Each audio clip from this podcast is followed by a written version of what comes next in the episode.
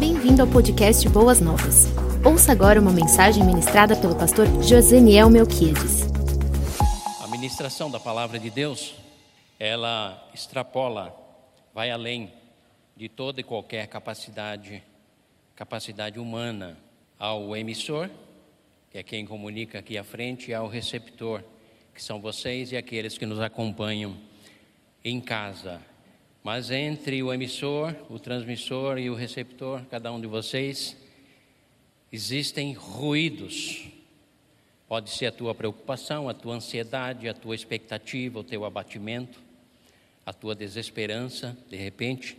E por isso nós precisamos da doce unção do Espírito Santo, porque é exatamente Ele que vai tornar a nossa palavra, a nossa expressão, a nossa fala realidade, prática, assimilação, transformação, modificação de vida e até mesmo é, modificação de, de rumos e objetivos na vida. Então, graças ao bom Deus que Jesus, estando aqui conosco e findando o seu ministério, ele diz assim: convém que eu vá, porque se eu não for, o Espírito não virá. Quando ele vier, é ele quem vai dirigir vocês, é ele quem vai convencer vocês, é ele quem vai ecoar a palavra de Deus no coração de vocês, porque ele é o Espírito do Pai, que procede do Pai. O reino do Pai é incompreensível pela mente e pela razão humana, mas o doce Espírito do Pai que poderá estar em todos os lugares e eu não posso porque eu estou limitado pelo tempo e o espaço, por isso convém que eu vá. Quando ele vier, ele vai convencer você, vai iluminar você, vai estar em vocês. Eu, Jesus disse, estou com vocês, mas o Espírito que vier, ele vai estar em vocês. E é algo que o mundo não conhece, mas vocês vão me conhecer e vão conhecer Ele também. E Ele me glorificará, porque Ele dará a vocês aquilo que é meu. O Pai me amou e eu amo vocês, e por isso eu vou dar de mim mesmo, para que vocês não fiquem órfãos. Portanto, querido, a nossa intenção e o desejo do, do meu coração e do nosso coração, eu digo de todos nós, pastores e líderes, é que todos vocês e aqueles que nos acompanham em casa sejam iluminados, sejam transformados pelo poder do Espírito de Deus que nos foi derramado e pela unção e direção das sagradas Escrituras, da Bíblia Sagrada. Mas para que isso aconteça, Deus fez a parte dele e agora ele diz para nós: agora você abre o teu coração, mantenha a tua mente aberta livra-se de todo e qualquer preconceito e seja uma pessoa ensinável, uma pessoa que recebe a palavra, assimila a palavra e vai viver a palavra. Sendo assim, a obra está completa. Deus fez a parte dele, nós fazemos a nossa parte e a nossa vida então é edificada sobre a rocha e o reino de Deus é expandido, se expande sobre a face da terra. É por isso que o Evangelho, Paulo chama de o Evangelho de Cristo Jesus, é o poema de Deus para toda a humanidade. É uma verdadeira declaração de amor. Nós estamos tratando nas quartas-feiras sobre o tema central prisões. O que é isso, pastor? Prisões são questões, são aspectos, são é, situações ou vamos chamar de limitações que eu e você enfrentamos como seres humanos sobre a face da terra e que nos arrastam ou nos arrastam para trás ou nos prendem e nos condicionam, nos impedindo de crescimento e desenvolvimento. Prisões são grilhões. Prisões são é, estagnação, é tudo aquilo que torna a sua vida estagnada em todos os aspectos, não apenas espiritual, mais emocional, mental, intelectual, sentimental, profissional, ou seja, abrange todos os aspectos das nossas vidas. Alguém já disse com, com segurança que o maior sabotador do nosso potencial somos nós mesmos. E nós estamos tratando sobre isso. Já falamos a respeito da questão da baixa autoestima, falamos também a respeito da relação sua consigo mesmo, da autocompreensão e que muitas vezes tem levado você mais a sentimentos de culpa e de pesar e de remorsos e não a arrependimentos que levam à transformação. Né? E quando nós pensamos sobre isso, eu quero trazer à sua mente você deve ter sempre duas imagens.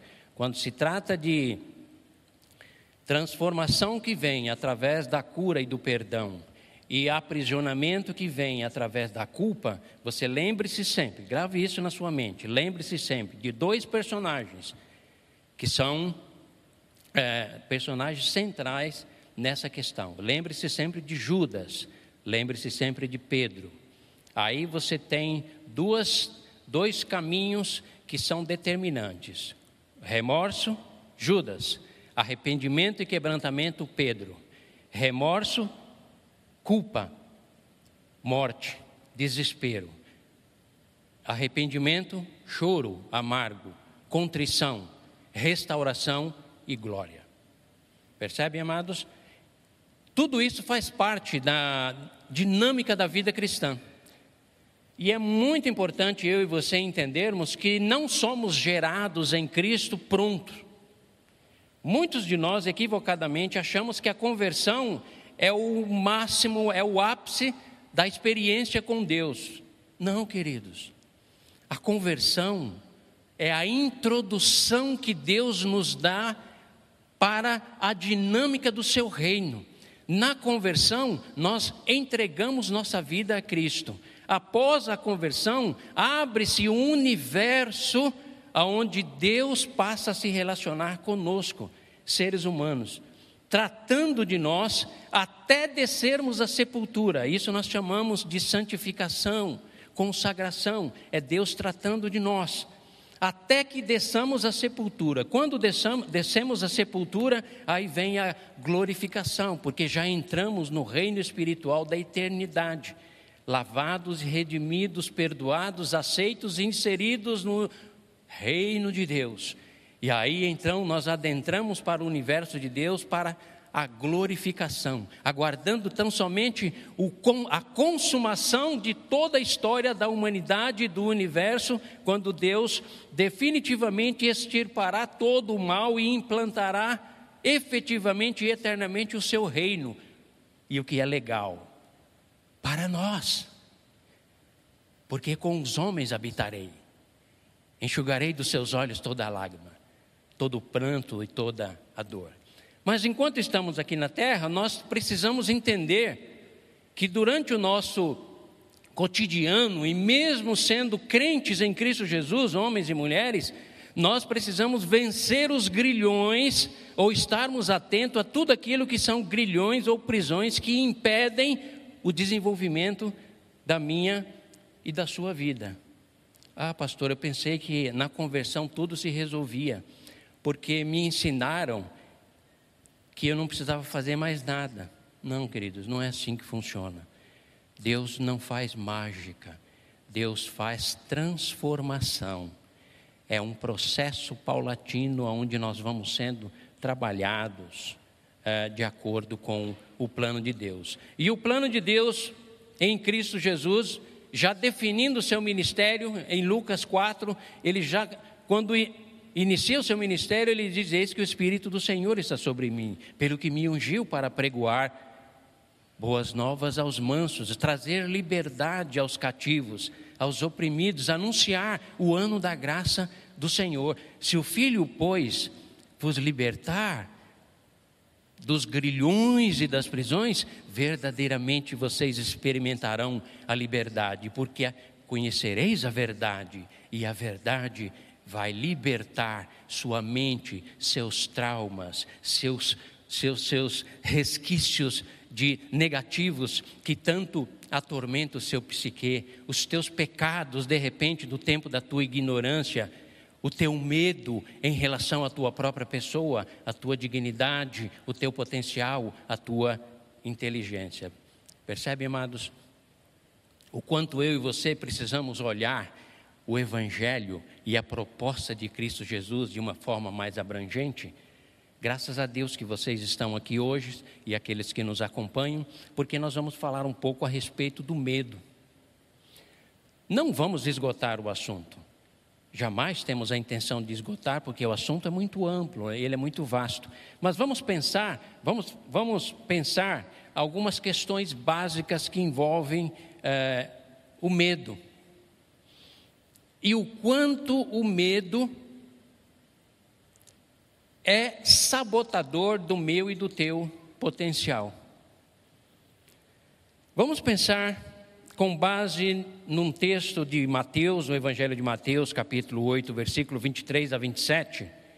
Esse texto eu estou usando apenas como uma referência de uma situação aonde o medo pontuou a vida dos apóstolos. Não estou falando do incrédulo, não estou falando de pessoas que não tinham relacionamento com Deus, estou falando dos doze, dos apóstolos, que nesse texto de Mateus 8, 23 a 27, nós vamos encontrar um momento onde eles experimentaram profundo medo. Pastor, como pode isso? Pode. Pode é real.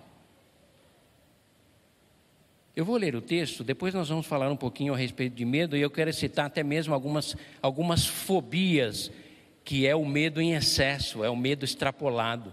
E aí nós vamos, vamos aprender um pouquinho, ou pelo menos vamos trazer à nossa memória um pouquinho a respeito dessa, desse, dessa prisão que muitas vezes, de repente, pode estar aí te aprisionando. Mas vamos ler o texto. Mateus 8, de 23 a 27. É um texto bem conhecido. Não se esqueça, nós estamos falando dos doze homens escolhidos por Cristo, que viram já anteriormente vários milagres que Cristo operou. Por que, que eu estou ressaltando isso? Porque de repente na tua mente aí, ou nos acompanhando em casa, alguém te ensinou que o crente é forte, que o crente é poderoso, que o cristão pode tudo, que o cristão não teme nada. E se ele não teme nada é porque é, ele é ungido de Deus, ele tem o Espírito Santo, tá? E isso muitas vezes é o que permeia o ambiente cristão.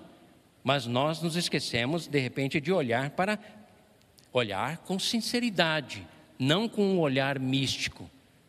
Olhar com sinceridade. Vamos nos deparar aqui com homens que estavam enfrentando uma situação e que tiveram grande medo, grande pavor. Tá? Versículo 23, capítulo 8. Entrando ele no barco, entrando ele Jesus, tá? Não se esqueçam, para vocês se localizarem melhor, no versículo 18 foi uma ordem que Jesus deu. Peguem o barco e vamos atravessar o mar. Não foi por acaso e nem pelo prazer e a decisão dos apóstolos. Foi Jesus que deu essa ordem. Peguem o barco, vamos atravessar o, o mar. Versículo 18 você encontra isso. Mas vamos para o 23. Entrando ele no barco, seus discípulos o seguiram. Está tudo certinho. Jesus deu uma ordem, nós vamos seguir a ordem do mestre, tá? De repente, aí vem as, as surpresas, né? De repente, uma violenta tempestade abateu-se sobre o mar, de forma que as ondas inundavam o barco. Jesus, porém, dormia. Quantos de nós achamos que Deus está dormindo hoje por causa da pandemia, dos que morrem? Deus perdeu o controle. Jesus, porém, dormia. Os discípulos foram acordar clamando: Senhor, Senhor, salva-nos, vamos morrer. Eu aumentei a voz porque é exatamente isso que estava acontecendo. Eles estavam com medo, não apenas com medo, eles estavam aterrorizados, Eles estavam apavorados. Ele perguntou, Jesus, aí vem a tranquilidade do Mestre, por que vocês estão com tanto? O que, que eles estavam com tanto? Medo. Quantos, quantas vezes alguém já chegou para você ou para mim e disse: crente não tem medo? É, bom seria que nós não tivéssemos medo, né? Eu quero tirar, eu gostaria que Deus tirasse do teu coração e da tua mente, ou quem sabe das tuas costas, um sentimento de culpa que talvez você carregue aí por ter medo de algumas questões que envolvem envolva a, a sua vida. Por que vocês estão com tanto medo, homens de pequena fé? Jesus perguntou. Não questionou eles, não menosprezou, mas alertou que havia algo ali que precisava aumentar. Estava pequena, mas deveria aumentar, que era a fé, a confiança nele. Então ele, Jesus, se levantou e repreendeu os ventos e o mar, e fez-se completa bonança. Os homens ficaram perplexos e perguntaram: Quem é este que até os ventos e o mar lhe obedecem? De, ponto, de partida, eu gostaria que cada um de vocês e aqueles que nos acompanham pela internet entendessem que o medo faz parte da existência humana. A questão não é o medo que a pontua sua vida ou que de repente está acometendo o teu coração e a tua mente. A questão é o que você faz com ele. E nós cristãos gostamos muito de adotar estereotipos, imagem superficial como se nós fôssemos ou tivéssemos a obrigação de ser as pessoas mais bem-sucedidas, mais estáveis, mais equilibradas e mais corajosas que existem na face da terra. Tudo isso é possível na essência, desde que você trabalhe com sinceridade os aspectos que aprisionam a tua vida. Então, o medo, queridos, existe ou passou a existir, passou a pontuar as nossas vidas desde o Éden. Eu indico para você, vá lá em, em, depois você anota, você pode ler na sua casa, pra gente não, a gente não tem tanto tempo de ler tantos textos, mas lê, vá, vá a Gênesis 3 e leia do versículo 6 a 10, e você vai entender a universalidade do medo. Quando como e quando, quando, como e por que o medo passou a pontuar a vida e a existência humana. É que sabe o que acontece? Nós olhamos para o Gênesis e, e não, não declaramos isso, mas na nossa mente parece que é um mito ou uma lenda. Há até teólogos que atribuem os escritos do Gênesis como sendo mitos, mas para nós não. Para nós, o Gênesis nos aponta uma deficiência, nos esclarece sobre uma deficiência que pontua as nossas vidas e que nós precisamos entender a origem e não estar atacando as causas. Não adianta dar analgésico para o seu medo se você não tratar ele na sua origem. E a primeira coisa que nós precisamos compreender e sermos ajudados por Deus a compreender é que o medo faz parte da minha e da sua vida. Ah, não, pastor, eu vim aqui hoje para me tornar corajoso.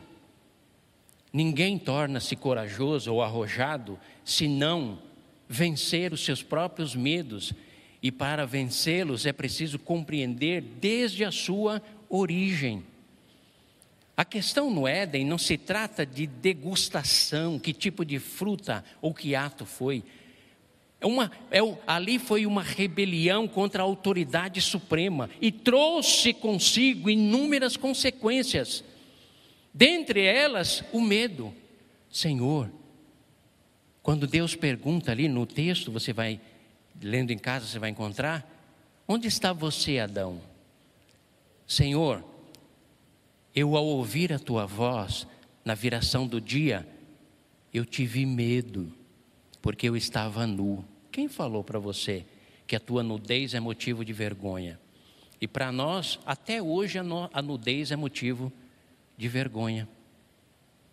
Claro que não vamos sair por aí nu, como fez um homem aí essa, a semana passada, num dos nossos estados, porque aí vão pegar você e internar porque você está com as faculdades mentais desequilibradas, porque é um atentado ao pudor.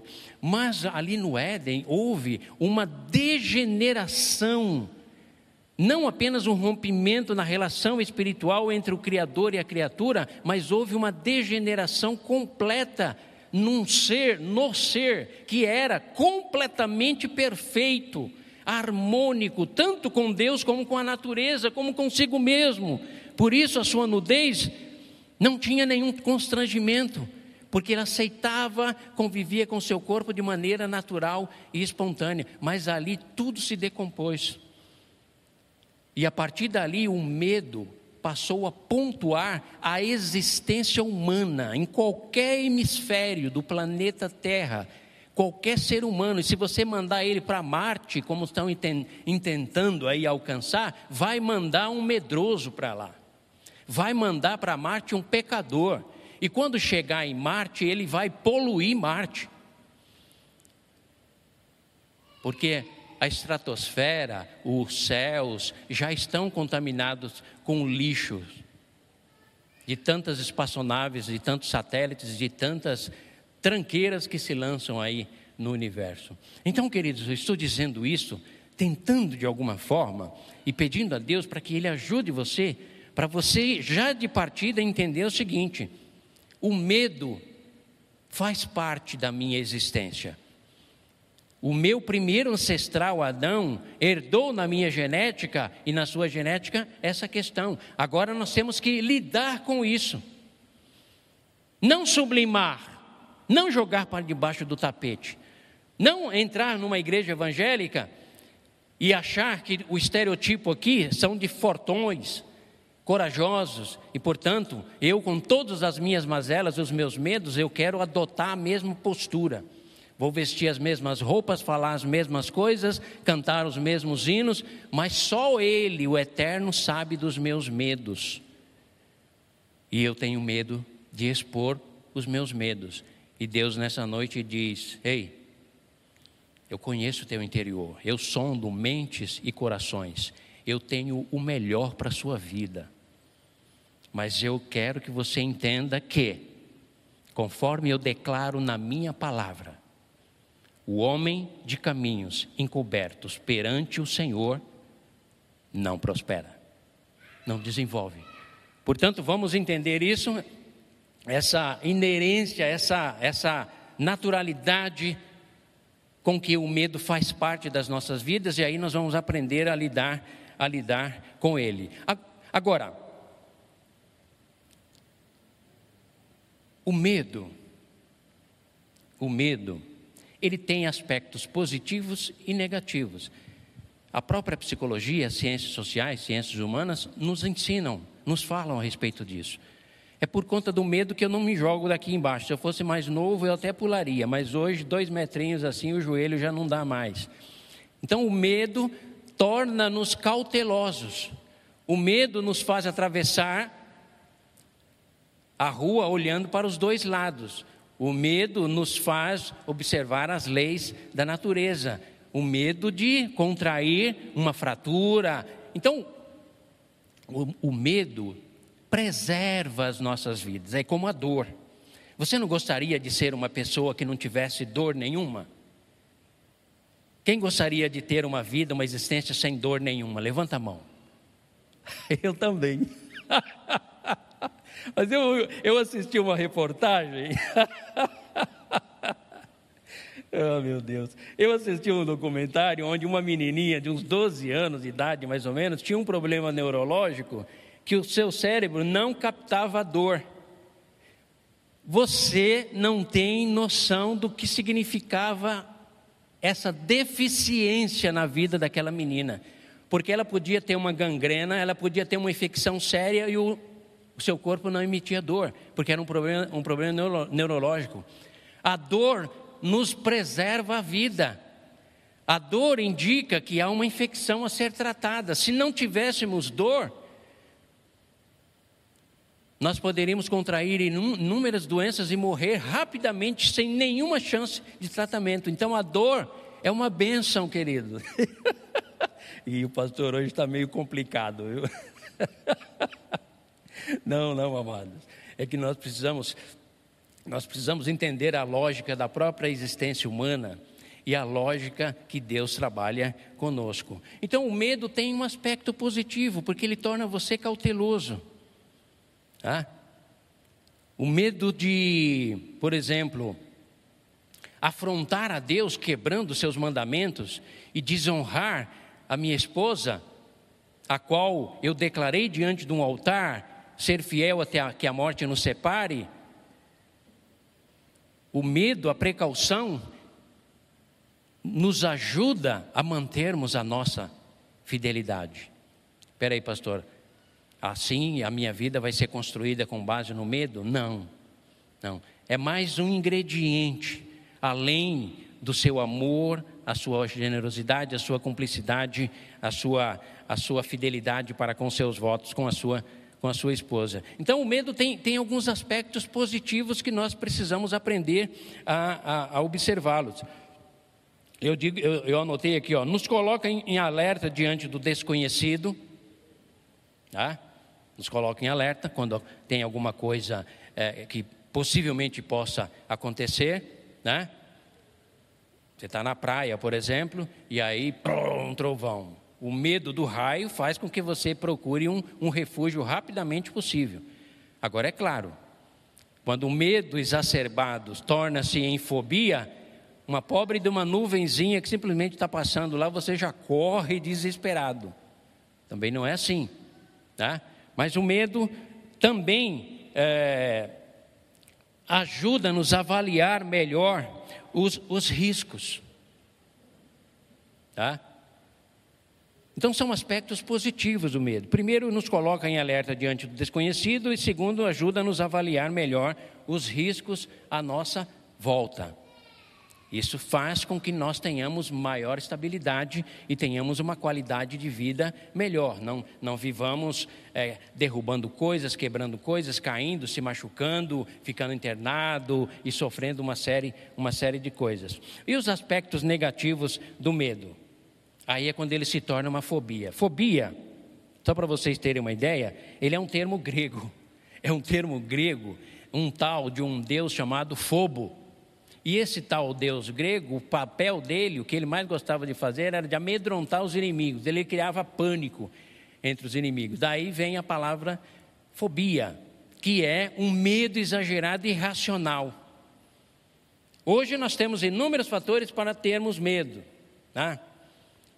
Medo de questões políticas se degringolarem, medo da convulsão social, convulsão no Haiti, convulsão na África do Sul, convulsão em Cuba, convulsões sociais em várias partes, aí nós nos perguntamos: inflação americana, a bolsa que cai, a bolsa que sobe, e o dólar, golpe no Bitcoin, golpe no, no, no, no, no Pix, sequestro relâmpago para sacar o seu dinheiro do Pix, tudo isso gera em nós medo, mas que deve nos conduzir a cautelas, procurando a maneira mais eficiente de evitar isso, e não a pânico, e não a fobia, porque se for a fobia, a sua vida vai ser estrangulada, e você vai ser aprisionado e vai asfixiar-se emocionalmente. E aí vão surgir as síndromes do pânico, os desesperos e a angústia. E daqui a pouco você não quer nem, não quer nem sair da sua, da sua própria casa. Então é muito importante nós entendermos a inerência da existência humana, do medo, as, vamos dizer, os efeitos positivos que nós podemos extrair dele, porque se você não fizer isso, e os negativos, se você não fizer essa avaliação, você vai correr e vai ficar desesperado diante de qualquer situação que provoque em você medo. Tá? Quando, na verdade, você, você pode olhar pelo aspecto o aspecto positivo. Agora, olha, olha, olha quantos, olha quantos Quantas expressões de medo existem? Eu vou ler algumas aqui, ver se você se encaixa numa delas. São fobias. Fobia social. Ela atinge mais ou menos 12% da população mundial. É, é, um dos maiores medos, é o maior medo, é, é, ele está um pouquinho abaixo do que o medo da morte. É aquele receio de estar no meio do coletivo, de não ser aceito, não ser reconhecido né? Chama-se fobia social. Medo de altura, acrofobia. Isso eu tenho. Isso eu confesso que eu tenho. Não gosto de altura. Quando eu vou no apartamento da minha filha, encosto perto da janela assim, eu já recuo. Também não é pânico, mas a, sensação não é, não é muito, não é muito agradável. Hidrofobia, medo, pavor de água. Não é o cara que não gosta de banho, não suporta piscina, não suporta uma, ir a uma praia, não, não chama ele para ir a uma praia, não, porque ele não sabe, mas de repente ele tem pavor de água porque a, a hidrofobia faz parte da vida dele. A fefobia são pessoas que não gostam de serem tocadas. Já viu aquelas pessoas que conversam com você assim? Ah, então, fulano, então. E quem tem a fefobia é, é, fobia por afeto, expressão de afeto, ele, ele, rejeita. Mas de repente você não entende isso, aí você fala, oh, a pessoa é chata. Ou você mesmo diz, ah, eu sou antissocial. E aí você passa a viver na clausura da sua vida, isolado, abatido e triste, se culpando, porque não gosta de festa, não gosta de convívio social. Olha que nome engraçado: decidofobia. decidofobia, medo de tomar decisões. Eu conheço alguém muito bom em investimento, ações, Bitcoin, essa coisa nada tudo, esse universo do, do capitalismo e do investimento. Mas ele, diz, ele disse para mim, pastor, eu sei exatamente a avaliação correta das ações, que sobe, que desce, é, médio prazo, longo prazo, curto prazo é, e tal, e tal, tal. Mas na hora de clicar o botão que é a decisão final, eu não consigo. Talvez ele não saiba, mas ele sofre desse de, decidofobia, o medo de tomar decisões. De repente você é aquela pessoa que a esposa sempre toma a decisão por último, ou a esposa, o marido é aquele que sempre, sempre passa a bola para ele. Não, não, decide você. No trabalho, a mesma coisa. Em tudo. Então você precisa cuidar, cuidar dessa área. Né? Claustrofobia, medo de lugares fechados. Aerofobia, medo de voar. Atinge um terço da população mundial. Nictofobia, medo do escuro. Uh, misofobia, preocupação excessiva com limpeza. Eu conheci uma pessoa assim, e ela se culpava demais, porque ela não podia ver um grão de arroz no chão da casa dela que ela estava limpando. Olha que engraçado. Engraçado, mas triste, né? Porque quem é assim acaba se culpando. Miso, miso com S, fobia, preocupação excessiva com limpeza. Claro que a sua casa deve ser limpa, mas não com excesso, né? Senão, de repente, os teus meninos não podem nem jogar uma bolinha lá na sala que a mamãe, não, que da menina, e, e cria todo aquele ambiente temeroso dentro de casa, onde ninguém é livre, todo mundo é preso a essa preocupação. Necrofobia, medo tão grande da morte que impede a pessoa de viver. O medo, receio. Não gosta nem de ir num, num velório e ver alguém de, deitado lá, porque aquilo já assusta, fica imaginando, nossa, eu não, não, consigo nem pensar descer a terra, de repente eu acordo lá e, meu Deus do céu, quem vai me ajudar? Necrofobia. Olha quem, olha, olha esse, queridos. Eu acho que esse se aplica a nós aqui hoje. Eclesiofobia. Quando eu li isso aqui, eu falei, não é possível. Medo de igreja. Eu acho que nós estamos vivendo esse tempo. Eu acho que nós estamos vivendo esse tempo. Porque não existe aqui shoppingfobia, mas eclesiofobia existe. Há uma preocupação excessiva em vir aqui e se contaminar, mais do que em qualquer outro lugar. Olha, nós precisamos cuidar, porque de repente Deus hoje está dizendo: filho, filha, você está com eclesiofobia, que é medo de igreja, medo de se reunir na congregação, tá? Ah, então são são são expressões de medo que nós precisamos ter em mente para a gente poder tratar disso, porque se a gente desconhece, isso pode estar afetando a sua vida como uma prisão e você não sabe como lidar, tá? Os apóstolos, queridos, estavam profundamente apavorados. Mas não se esqueçam, a ordem foi dada por Jesus: peguem o barco e vamos atravessar o mar. Jesus entra no barco, eles entram juntos, acompanhando e obedecendo o Mestre, ou seja, homens que estavam no centro da vontade de Deus. Porque a vontade de Jesus era atravessar o mar. A autoridade dele, a ordem dele foi para que eles pegassem um barco e assim os fizeram.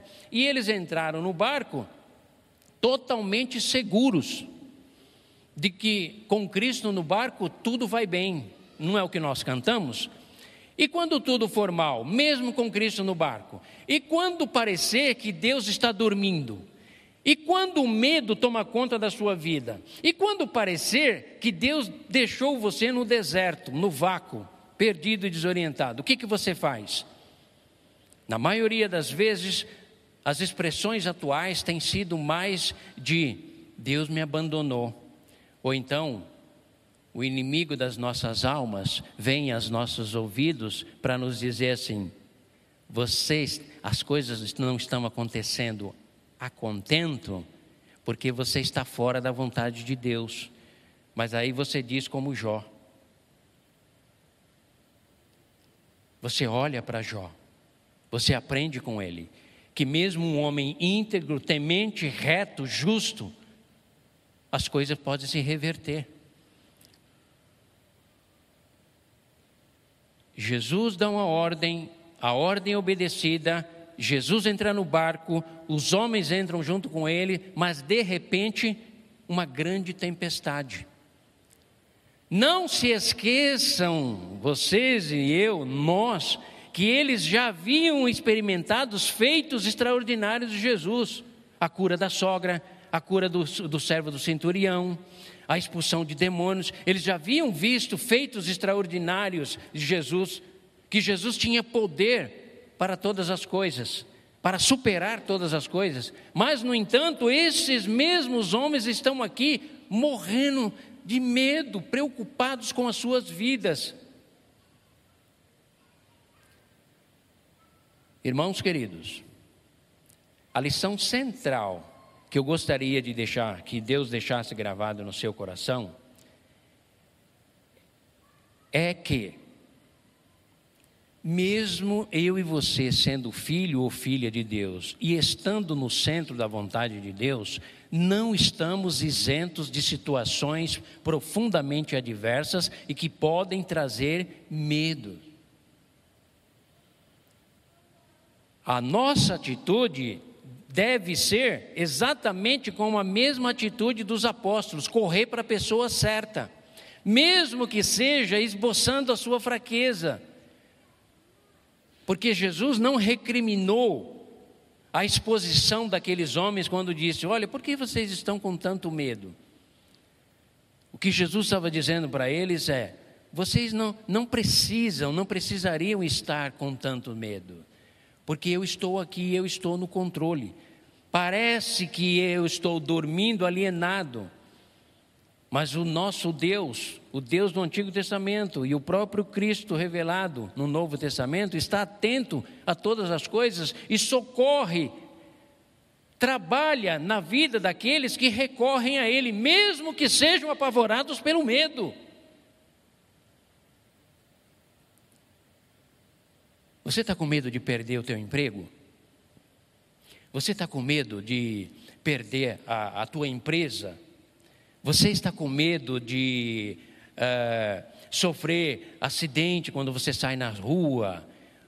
Que tipo de medo assola a sua vida? Pega este medo, essa preocupação e expõe com clareza diante do Cristo, como fizeram os apóstolos, sem receio de serem reprovados, porque ele não reprova ninguém, muito pelo contrário, ele Jesus faz questão de trabalhar para nos ajudar a suplantar o medo, como ele fez com os apóstolos. Olha, vocês precisam ter uma fé um pouco mais robusta, porque nós vamos, vocês vão enfrentar muitas situações adversas.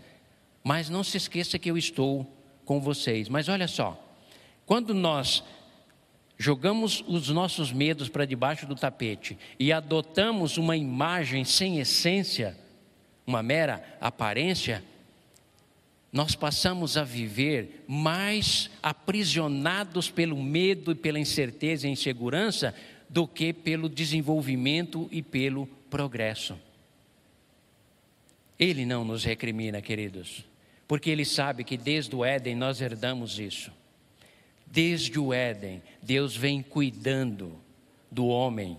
É por isso que nós temos inúmeros textos na Escritura que nos apontam uma verdadeira biblioterapia. Claro que existem as terapias comportamentais, existem vários tipos de terapias que o conhecimento humano, a ciência humana, coloca à nossa disposição para, quem sabe, tratar dos seus traumas, dos teus medos de infância que foram gerados, por exemplo, pela insegurança que o papai passou para você. Papai nunca disse, você consegue, você pode, vá em frente. Papai sempre foi, você não é nada, você não vai a lugar nenhum. Teu irmão vai, você não. E aí isso criou medo, insegurança, baixa autoestima. E de repente, na tua empresa onde você trabalha, você não progride, teu salário não melhora, tua posição social não eleva, tua capacidade de criatividade está limitada porque está aprisionada.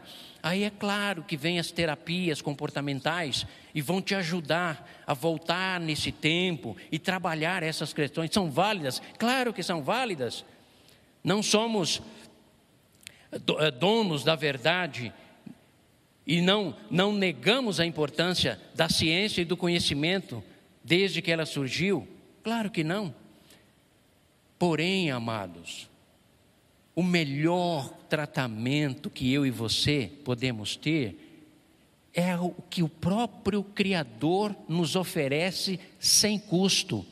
Por isso que ele diz: Vinde, comprai de mim comida para a tua alma, alimento para o teu ser. Obtenha de mim recursos de graça, porque eu ofereço tudo aquilo que é deleite para a tua alma. Eu não estou, diz Deus, interessado apenas na tua espiritualidade. Eu não estou interessado nas tuas declarações religiosas. O que eu, diz o Senhor, está interessado é em habilitar e proporcionar a vocês uma vida exuberante em todas as suas dimensões. Por isso eu trato vocês, eu cuido de vocês. E lá na reta final, eu tornarei vocês herdeiros do meu reino.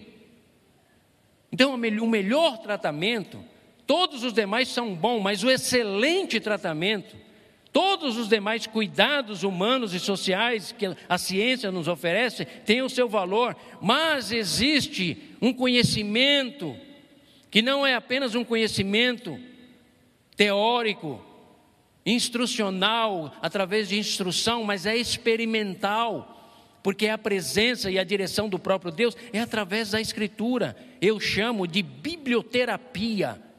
Amados, nunca na história da igreja a igreja foi tão empobrecida do conhecimento das Escrituras, e parece que os pastores, repetitivamente, de maneira repetitiva, ficam nos púlpitos dizendo: crentes, homens e mulheres, leiam a Bíblia, porque Deus ama quem lê a Bíblia. Deus ama quem lê a Sua palavra, degusta a Sua palavra e é tratado pela Sua palavra. Por que Deus ama? Porque tal pessoa desenvolve uma terapia com o próprio Criador, aonde ele vai atuar no âmago da essência da tua alma. É por isso que os nossos medos, embora sejam inerentes a nós e tenham feito parte da vida dos discípulos e dos apóstolos e dos profetas, também no Antigo Testamento, no Novo Testamento, é em toda a Escritura nós encontramos homens que experimentaram medo, seja, seja Davi, seja Sansão, seja Gideão, seja é, é, Daniel, seja Abraão, todos esses homens enfrentaram e tiveram que lidar com seus medos. Afinal de contas, queridos, nesse tratamento, nessa terapia que Deus faz na vida do seu povo, é que torna um Davi vá bater um Golias. É que torna, que faz o seu povo descer amarrado a uma fornalha com mais de sete vezes aquecidas, imaginando seus corpos sendo viscerados, destruídos, incinerados pelo fogo, mas ao mesmo tempo dizendo: Saiba, ó Rei, que eu não me curvarei diante da tua estátua, e podes me lançar nessa, nos lançar nessa fornalha, porque quer vivamos ou quer morramos, há um só Deus a quem nós adoramos. Percebe, queridos? Nós queremos olhar para esses homens e imitá-los como se eles fossem os campeões da coragem, mas na verdade eles foram campeões porque venceram seus próprios medos, com base na terapia divina, sendo tratados pelo próprio Deus. Ou vocês acham que Daniel não imaginava seus ossos sendo esmigalhados por aqueles leões ferozes e famintos? É claro que ele imaginava isso, mas além do medo e da possível imaginação da sua mente, estava um Deus a quem ele dizia e declarava no seu coração: Continuarei orando três vezes ao dia com meu rosto voltado para Jerusalém, porque em Jerusalém está a casa do meu Deus a quem eu anelo e a quem eu aspiro, desejo tanto e adoro. Percebe, queridos? Só que tudo isso passa pelo tratar de Deus na sua vida. Não tem como, queridos, Deus tratar a sua vida e os seus medos sem o conhecimento da Escritura, sem biblioterapia. Salmo 27,1 nos diz assim, para nós encerrarmos: O Senhor é a minha luz e a minha salvação, de quem terei temor? O Senhor é o meu forte refúgio, de quem temerei? De quem terei medo? Salmo 27, versículo 1. Salmo 112, 6 e 7: O justo jamais será abalado, para sempre se lembrarão dele, não temerá más notícias, seu coração está firme, confiante no Senhor. João 14, 27, Jesus diz: Eu deixo, eu deixo-lhes a paz. A minha paz eu dou a vocês, não a dou como o mundo a dá. Não se perturbem os seus corações, nem tenham medo. Mateus 10, 28 nos diz assim: Não tenham medo dos que matam o corpo, mas não podem matar a alma. Antes tenham medo daquele que pode destruir tanto a alma como o corpo no inferno. Temam a Deus, porque é Deus que tem essa autoridade.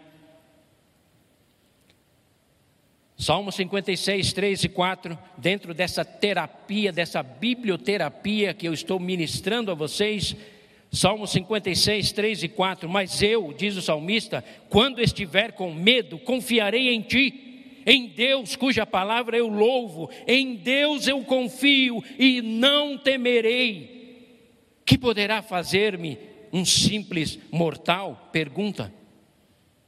Salmo 34, 4: Busquei o Senhor e ele me respondeu, livrou-me de todos os meus medos. Sempre Deus cuidando querendo transmitir ou transmitindo, querendo que os seus filhos assimilem isso e vivam de maneira confiante, vencendo seus medos nele. O pastor está dizendo para você não ir mais ao psicólogo? Não! Continue indo ao seu psicólogo, ao seu psiquiatra, mas vá ao seu Deus, porque Ele é o único que pode livrar. Ele é o único que pode entrar nos neurônios danificados da tua mente se ele tem poder de recompor corpo, um corpo em decomposição, ele tem o poder de penetrar em neurônios perturbados, alterados, traumas de infância e alterá-los e fazer de você alguém capaz de viver o melhor da sua vida. Mas é preciso passar por essa biblioterapia, dominar as escrituras, comer as escrituras, fazer dela fonte de inspiração para a sua vida. E para nós encerrarmos, o livro de Hebreus, capítulo 13, versículo 6, nos diz assim: Podemos, pois, dizer com total confiança: O Senhor é o meu ajudador, não temerei. O que me podem fazer os homens?